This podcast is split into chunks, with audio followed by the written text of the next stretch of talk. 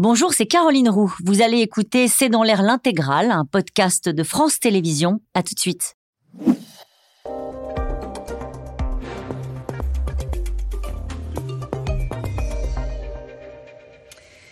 Bonsoir à toutes et à tous, bienvenue dans C'est dans l'air. Mon invité ce soir est François-Henri Désérable. Vous êtes écrivain, voyageur, auteur de L'usure d'un monde, publié aux éditions Gallimard. Bonsoir.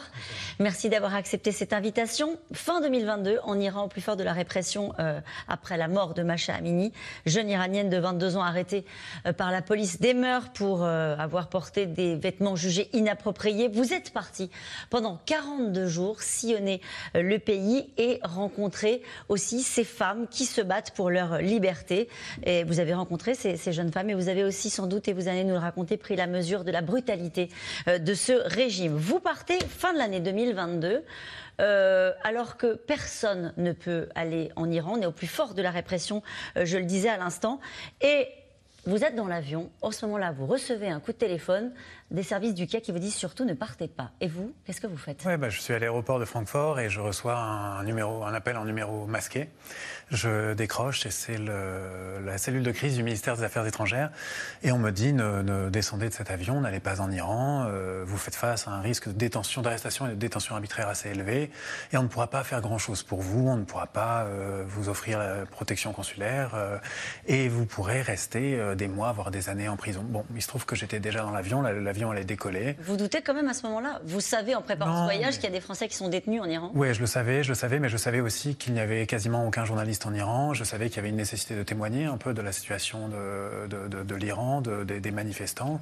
Et euh, je ne voulais pas me, dérober et, euh, finalement euh, remettre mon voyage mm. à plus tard quand la situation... Et vous obtenez votre visa parce que vous expliquez que vous êtes un écrivain voyageur? Bah, je, je ne mens pas. Voilà, je ne mens pas. Je, je, dis que je suis écrivain, euh, et évidemment pas journaliste, parce que les journalistes euh, n'obtenaient pas de visa. Et ceux qui euh, se trouvent en Iran, la plupart sont emprisonnés. L'Iran a arrêté plus de 70 journalistes depuis la mort de Mars Amini, et 25 aujourd'hui sont toujours derrière les barreaux. Pourquoi? Pourquoi? Volonté de rendre hommage, de faire exister cette réalité iranienne, volonté aussi, dans une démarche d'écrivain, de consigner ce périple-là iranien dans un texte? Pourquoi? Bah, ce voyage est prévu de longue date. C'est suite à la lecture d'un livre euh, qui s'appelle L'usage du monde de Nicolas Bouvier, publié en 1963, qui est un magnifique récit de voyage où il part euh, depuis Belgrade et ensuite il traverse la Yougoslavie, la Turquie, l'Iran et il finit en Afghanistan. Euh, très beau récit de voyage que j'ai lu à l'âge de 25 ans, qui m'a donné envie de partir sur ses traces. Et il se trouve que je devais partir au début du Covid. Finalement, la frontière était fermée. J'ai repoussé mon voyage. Il y a eu la mort de Marsa Amini. Et à partir de là, la question était de savoir est-ce que je, je repoussais encore le voyage ou est-ce que je partais? Et il se trouve que je voulais pouvoir témoigner de, ce qu'il se passait là-bas. C'est un roman ou c'est un reportage? Non, c'est un récit. C'est vraiment. Euh, j'ai essayé d'écrire au plus juste mm. euh, ce que j'avais vu. Ce que vous avez ressenti. Euh, voilà, donc c'est avec ma sensibilité singulière. et, je voudrais qu'on vienne justement parce que vous le faites avec beaucoup d'honnêteté. vous avez rencontré une jeune fille qui s'appelle Nilofar, cette iranienne qui a voulu vous montrer l'écho à à Téhéran et elle hurle. Hmm. Mort au dictateur. Et là, vous le dites dans, votre livre, vous faites un pas de côté, euh, vous décrivez cette petite lâcheté, cette démission du courage qui m'a fait honte. Oui, j'ai éprouvé de la honte de m'être écarté de cette fille. Elle avait du courage, vous en aviez moins. Oui, bah oui parce qu'on était dans une rue à côté de la place Angelab, qui est l'une des plus grandes places de Téhéran. Elle me dit, est-ce que tu veux entendre le merveilleux écho de hmm. Téhéran? Et, là, elle met les mains encornées autour de sa bouche et elle crie Marc Bas, dictateur, mort au dictateur. Hmm. Et moi, je m'écarte pendant une microseconde, et peut-être même qu'elle ne s'en est pas rendue compte, mais je, je, me suis rendu compte que je ne voulais pas être vu avec quelqu'un qui venait de crier. Et finalement, moi, je me suis rapproché d'elle, et ce qu'il y a de fascinant, c'est que quelqu'un au troisième étage a ouvert sa fenêtre, a crié mort au dictateur, puis une voiture est passée et a baissé sa vitre et a crié mort au dictateur. J'ai compris que c'était comme ça que commençaient, en fait, les manifestations en Iran, c'est-à-dire quelqu'un qui lève la voix, et puis ensuite, euh, ça forme un groupe qui crie en ensemble mais qui crient ensemble, et, ce que vous racontez aussi, qu'on a parfois mal apprécié, euh, y compris parfois sur le plateau de C'est dans l'air, où on disait parfois euh, la peur a changé de camp, mm. ces, femmes, ce peuple, cette jeunesse euh, se soulèvent contre les mollahs. En réalité, ils ont la peur au ventre, comme vous, vous l'aviez, vous, mais ils l'ont aussi, elles l'ont aussi, ces femmes. Peut-être que la peur a gagné le camp d'en face, peut-être que le guide suprême, lorsqu'il se couche le soir, se glisse dans ses draps, songe avec des frémissements aux rues de Tabriz ou de, ou de ou de d'Ispahan ou de Téhéran qui s'embrasent. mais la peur, elle est toujours du côté des manifestants. Ils ont peur et ils n'ont pas peur de mourir. Ils ont peur d'aller en prison. Ils ont peur d'être arrêtés. Parce qu'ils sont torturés en prison. Parce que la plupart, en tout cas un grand nombre d'entre eux, sont, sont, sont torturés et, et, ils ont peur d'être d'être condamné à mort et puis d'être pendu euh, à l'aube euh, au bout d'une grue et puis d'être enterré sans qu'on dise à leur famille euh, à quand et où ils vont être enterrés. Comment est-ce que ces femmes-là, je parle de ces femmes parce que c'est celles que vous racontez aussi dans le livre, elles ont vécu cette, ce, c'est pas un soulèvement, cette mobilisation internationale de certaines actrices, de certaines influenceuses qui se sont coupées les cheveux en solidarité avec les femmes iraniennes. Vous avez une rencontre d'une des jeunes femmes qui vous dit euh, en gros, c'est de l'indignation à pas cher et euh, elles se font de la pub sur les réseaux sociaux grâce à nous. Il y avait une forme de colère sur euh, une instrumentalisation. Oui, alors celle que j'ai rencontrée qui m'a dit ça, je ne sais pas si elle est représentative de toutes les Iraniennes, mais c'est vrai qu'il y avait une certaine forme d'ambivalence à l'égard de cet engagement, et notamment des célébrités qui parfois, pour certaines, sont, plus engagées dans la publicité de leur engagement et dont on peut douter de, leur soutien sincère. Et, moi, la jeune fille que j'ai rencontrée, elle brocardait surtout celle qui, qui se coupait une mèche de cheveux et qui ensuite faisait euh, une story Instagram euh, pour un, euh, pour un rouge à lèvres. C'était surtout ça. Quelle image vous regardez si, si, il devait en rester une de ces rencontres, de ces images que, vous pourriez garder de, ces rencontres et de ce combat que mènent ces femmes-là Vous savez, il y a une phrase de Milan Kundera que j'aime beaucoup. Il dit qu'il doit y avoir une petite zone spécifique dans notre cerveau qu'on pourrait appeler la mémoire poétique et qui enregistre ce qui nous a charmé, ce qui nous a ému, ce qui donne à notre vie sa beauté.